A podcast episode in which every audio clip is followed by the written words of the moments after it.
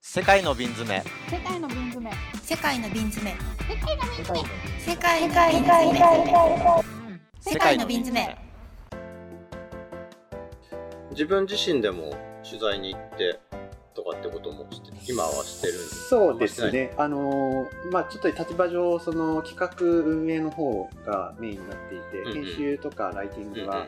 あのパートナーさんがやってたりもするんですけど、うんうんうんあの取材に自ら行くこともあります。うんまあ、そういう中でやっぱり農業とかね食にはすごく関心を持つようになってでさっきの家族農業とかは仕事とは関係ないんだけど関わるようになってローマにうん結びついたと。へえみのりから質問ありますかじゃあトメに今の話受けてでもなんか昔から知ってるからねなんか腑に落ちるよね都会生まれ育都会育ちだけど自然に囲まれた地域だから東京の中でもすごいのんびりのどかなところだからやっぱり結構田舎暮らしに向いてそうっていうか好きそうだなとは思ってたけどなんか最近そのじゃあここからうんうん、あの担当してるメディアで面白かった記事これぜひ読んでほしいなみたいなのがあるそうね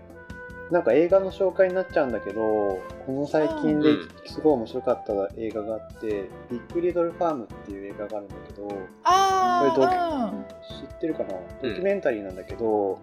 あうのんロサンゼルス近郊の、まあ、ある夫婦がですねうんあのなんか見たいと思ってました荒れ果てちゃったの荒れ地をうん一からこう開墾して、その土を作って、すごい自然豊かな、うん自然と共生するリリジェネラティブうんファーミングっていうものを再生型の農業って彼らは言ってるんですけどそのうん有機農業じゃないんだとそのこれからは再、うん大地を再生する農業が必要だとということで、それを自らやっている映画がすごく、あの、で、あの、奥さんの方が料理人で、旦那さんの方が、えへっーと、ドキュメンタリーの生き物とかを撮るカメラマンなんですね。へーだからその再生していく様をすっごく美しい映像で、まるでそのナショナルジオグラフィックみたいなへえ映像で、へーあの、描いてるんですよ。それがすごく感動的楽しで綺、麗めちそうゃくちゃこれはあー見たねい、おすすめですよう。んうん見たいと思ってたんですよ、あの東京都推奨映画って書いてあったからでうんうん。あ、本当になんか東京な都んかあの 根回しがあるのかなぐらいにあったけどでもすごい賞たくさん取ってるしなんかそうそうあそねう。ぜひ見てく文ださ科い。省、うんうんはい見ます文科省推薦 東京都 文科推省薦別にそれはいいけど。まあそれはあのトメ推薦の方が価値がある確かに確かにうい ん。いと思う。それの紹介記事が今載ってるあ、そうそうそう。あビッグリあそトうルファなーんム。ですね、うあんあよかったらこのリンクもつけといてください。あ、はいあのわかりましたぜ探ひしてぜみておひぜきひますもう農場にねぜ、 75種類もの果樹が育って、もうそれこそ鳥とかついひばんじゃんだけすど、ごいねで、それが、まあ、やっぱり生き物がいっぱい来て糞をするじゃないですか。で、虫もいっぱいあるし、うんそこにコヨーテが来てとか、家畜を食っちゃったりとか、もういろんなドラマがあるんだけど、うんそういううもうカオスが、その、うん命を豊かにする、だというなるほどう考えで。カオスがうんうんそうそう。まあ、カオスがとは言ってなかったけど、もうまるでカオスなんだけど、へうーんもうその夫婦もすごいその自然と格闘するわけなんだけど、その過程がですね、感動的なんですよね。うんうんなんか見ます見ますうん。うんなんか本当に今必要とされてることってこういうことなのかなって思ったりうんする。うんなんかやっぱ自分でも耕したくなるね。その、うんしたくなるね。絶対見たらさあれだね受けちゃうね影響受けちゃうね影響を受けるともう、ミノとかね、まさに実践してるじゃないですか。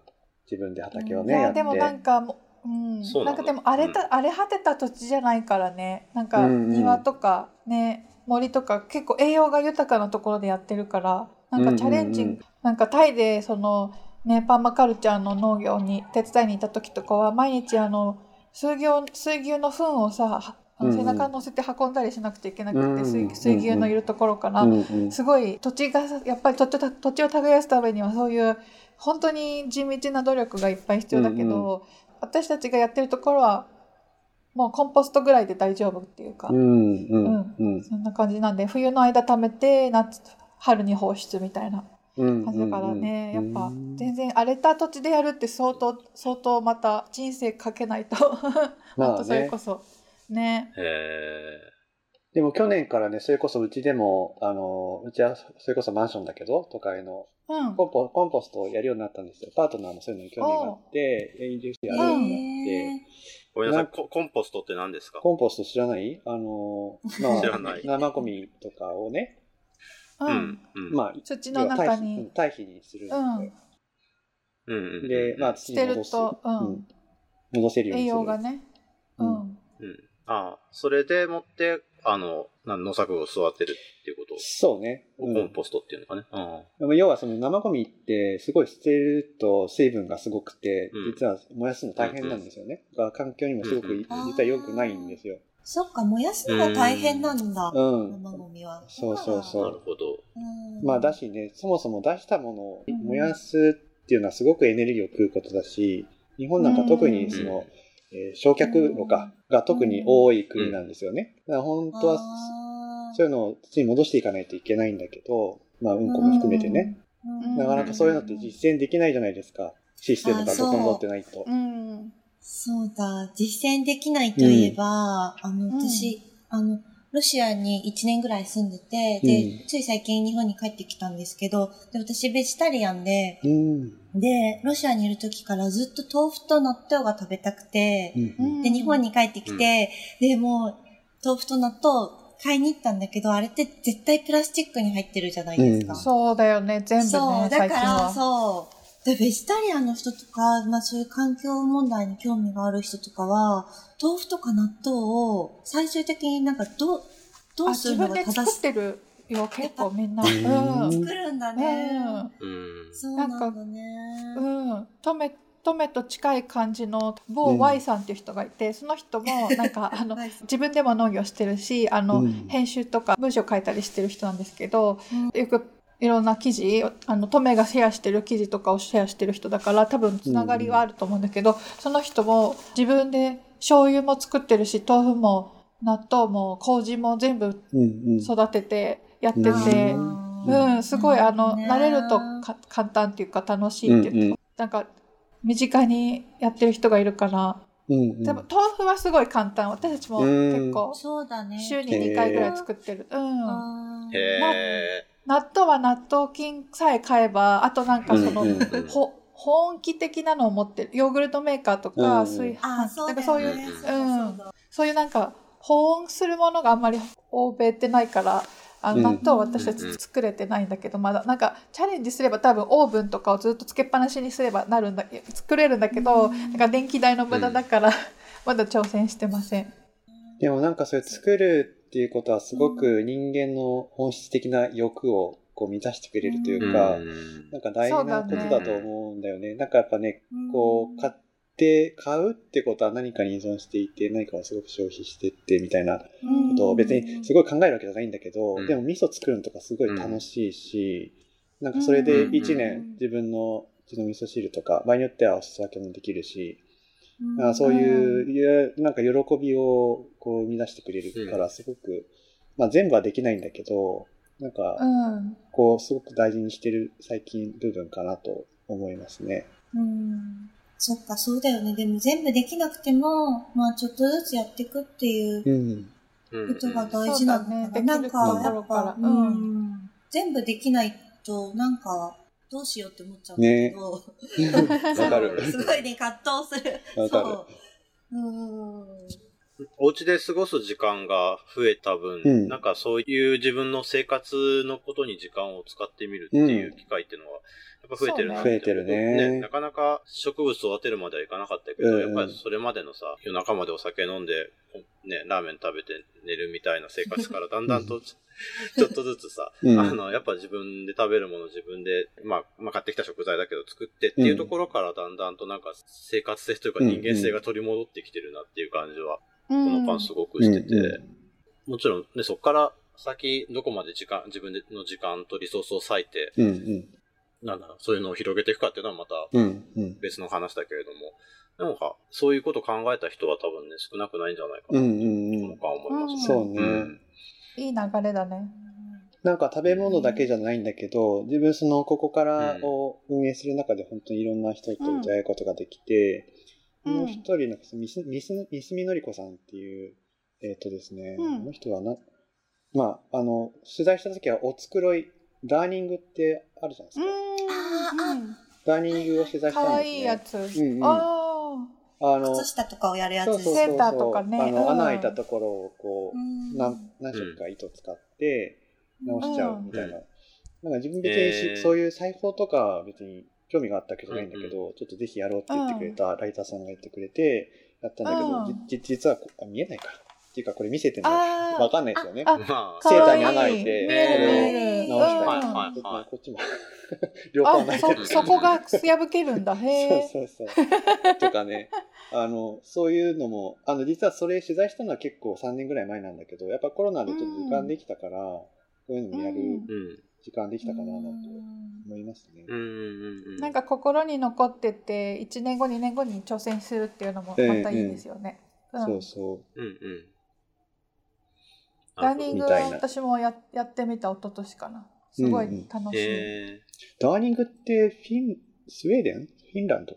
なんかそっちの方多分イングランド、イン、うん、イングランドかな。インどグうラだンろドう。そう、なんかかこう、キ確かノコのそう形そうそうそうキのノなんかコ道具があるんだよねうんあ、そうそうそうそう。ねそうそう。でもえ私、えー道具ないから、なんかこういうあの、キッコーマンとかの、あの、そうそうそう、ビンビンとこかうやっね。てやって、 輪ゴム、えー輪ゴムで巻いて、みたいうんうな。んー。ううんうんん。うんうん。ちなみにあのコンポストに戻るんだけど話が、うんコンポストフィンランドでも結構普通の一般家庭でも流行っててなんか、へえうんあのコスメティック屋さんとかで買えるのねへなえんかセットがあって、うんなんかまうんうん家庭用だから結構ちっちゃいあの箱っていうかバケツっていうかそういうのに入ってるんだけど、あの1万円ぐらいかなであの、うんもう土入れてなんか水水入れてでもう、うんバナナとかあの、どんどん入れてくださいみたいな感じなんだけど、うんなんか名前が謎で名前がねぼっかしっていうの。うん。僕は、あ、ぼかしい。そう日本日本語だよ、日本語。そうそうう、んぼかし、うんそうだから、あぼのかし、よく友達、コンポストって呼ばないから友達うは、んうんぼかし持ってるとか、ぼかしに入れといてとか言う言うんだけど、なんか、すごいあの、ダーティーマインドだからぼかしって言われると違うこと思いついちゃうんだよ ね。あれでもなんかぼかしって聞いたことある。ぼかし EM ぼうんかぼし。かしってだってまさに日本の農業資材の言葉あで、すよ。そうなんあだ。ーそうそう。そっかそっかだから農家そさうんなんだ。のとこに取材に行くと聞く言葉ですよ、必ず。あ、そうう、 ん本当だ。有機の肥料を発酵させて、ひ、肥料をぼかしたもの。そうそうそ本うそう当だ。でもなんかぼかしでウィキペディアで書くと、へーやっぱ最初はモザイ、モザイク処理って書いてある。どっちかい。なるほど。おかしい。ぼかし、流行ってますよ。普通に買えるから。へうん。え、ってことはやっぱ日本がその分野では先進国なのかなってことなのかなそうだ。ね。あの、やっぱ堆肥をつうん堆肥を作る文化っていうのは結構、あど、どこがっていうの、正確には分からないけど、結局日本の有機農業とかは、やっぱそれに依拠しているというか、ううん。へーだけど、一方でやっぱり消費社会になっちゃって、それ作らなくなっちゃったっていう側面ももちろんあるんだけど、うん。そういうわけではないうん。なるほど。まあ本当はその食べたものをその地域、じあるいは自分地で循環するっていうのが一うん番環境の負荷も少ないし、うんん本当はいいことだらし、なんだと思うんですよそっね。うん、かうんみたいなんかな。ね、都会で生活してるとね難しいけ。どね。まあ本当はそれはシステムが必要なんだけど、なんかそういうシステムができたうら、んあの全国にはそういうね、あの三重県の鳥羽市とか山形県の長井市とか、そういう生ゴミを、もう行政のシシステムとして回収して堆肥化するみたいなところもあるにはあるんだけど、そういうのが広がっていくと、大きな都市でね、広がるといいですよね。そうだね。うん、ちなみに日本ってもうゼロウェイストレストランとかあるのかなあるんですかねゼロウェイストどうだろうあの、知らないうんわからないな。うんゼロウェイストタウンみたいなところがそっねか、ややったりするけど。知らないね。あうん、そなうなんんか、うん、それに向けた取り組みみたいな活動みたいなうのをん。耳にしたりはするうけど。ん。うん。私の友達がヘルシンキで、あの、フィンランド初のゼロウェイストレストランを開いて、へもうそう3年、2、3年ぐらいやってるけど、すごえい、あの、美味しいし、うん。うん。すコンポストすごい大きいんだけど、全部あの、へー生ゴミは全部コンポストで今まで買っうんうたん開店時からでゴミを貯めててそのゴミはゴミ袋の半分もないぐらいちょっとしたプラスチックみたいなうんうんがすごいもうその開店した時にシステムを作ってなくて出ちゃったゴミだけで瓶とかも全部回収してくれる業者さんとしか提携してないから箱とかもだからすごい影響を受けるあうのんよく遊びに来る友達が働いてるからへえす。ごいうんしかもすごい流行ってるっていうか全然あうのん人気が衰えないしうんうん日本にもあるのかなと思って最近あのヘルシンキはヨーロッパの中でも結構遅めだったから、うんうんもしかして東京にはもうもうできてるかなと思って、うん難しいよね。何でもかんでもない気がすプる。ラスチックに入ってるからね。うんなでんかもゼロ興ウ味ェイがあるス人トはすごいいそう、うんそうそう、ごめんね、あのゼロウェイストっていいよいいいうわけではないんだけど、うあんの小林武史さんがいるじゃんあのミステリーはいはいのプロデューサーのが、うんあの千葉県の木更津でブルックフィールズっていうねあのあー農場を立ち上げたのええへえ。そこもそのパーマカルチャーでもう循環、完全に循環するようなし仕組みを作った、まあ、レストランがあり農場があり、うんうんなんか泉がありみたいな、まあ、別前にそさのテー原マパーク宿にってわもけレじゃストないんラだンあったよねうんううん、んコロッあ代々木にもうんあそうそうクルックね、そうねフィンランド語でキュウリって意味、あそうだそうみへたいえ。な。そう、なんかその小林さんも、やっぱ環境を意識した AP バンクとかやって、そのあー後そっにかそういう、そっかやっぱりその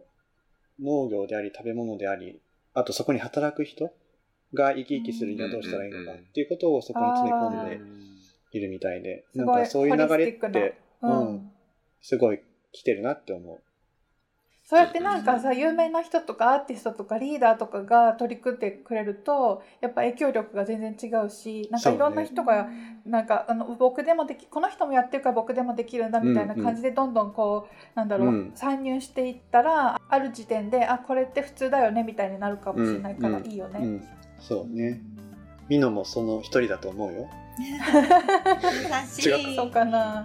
でもなんか冬の間あと2週間ぐらいしたらまたあの山菜摘みに行ったりとか種植えたりとかするんだけど、今一番あの冬何もしてない時期だからなんか忘れ、う自然にこう触れるのを忘れちゃってるっていうか雪しかないからさうん、でもなまんだそんなか感じ確なかんだに楽しみうん今今日も雪が降って明日も雪が降るしでも、うんたえーすごい楽しみもう今から、うんね練ってます次の作物はどうしようとかうん、うん。何作ろうとかベリーで何作ろうとかえー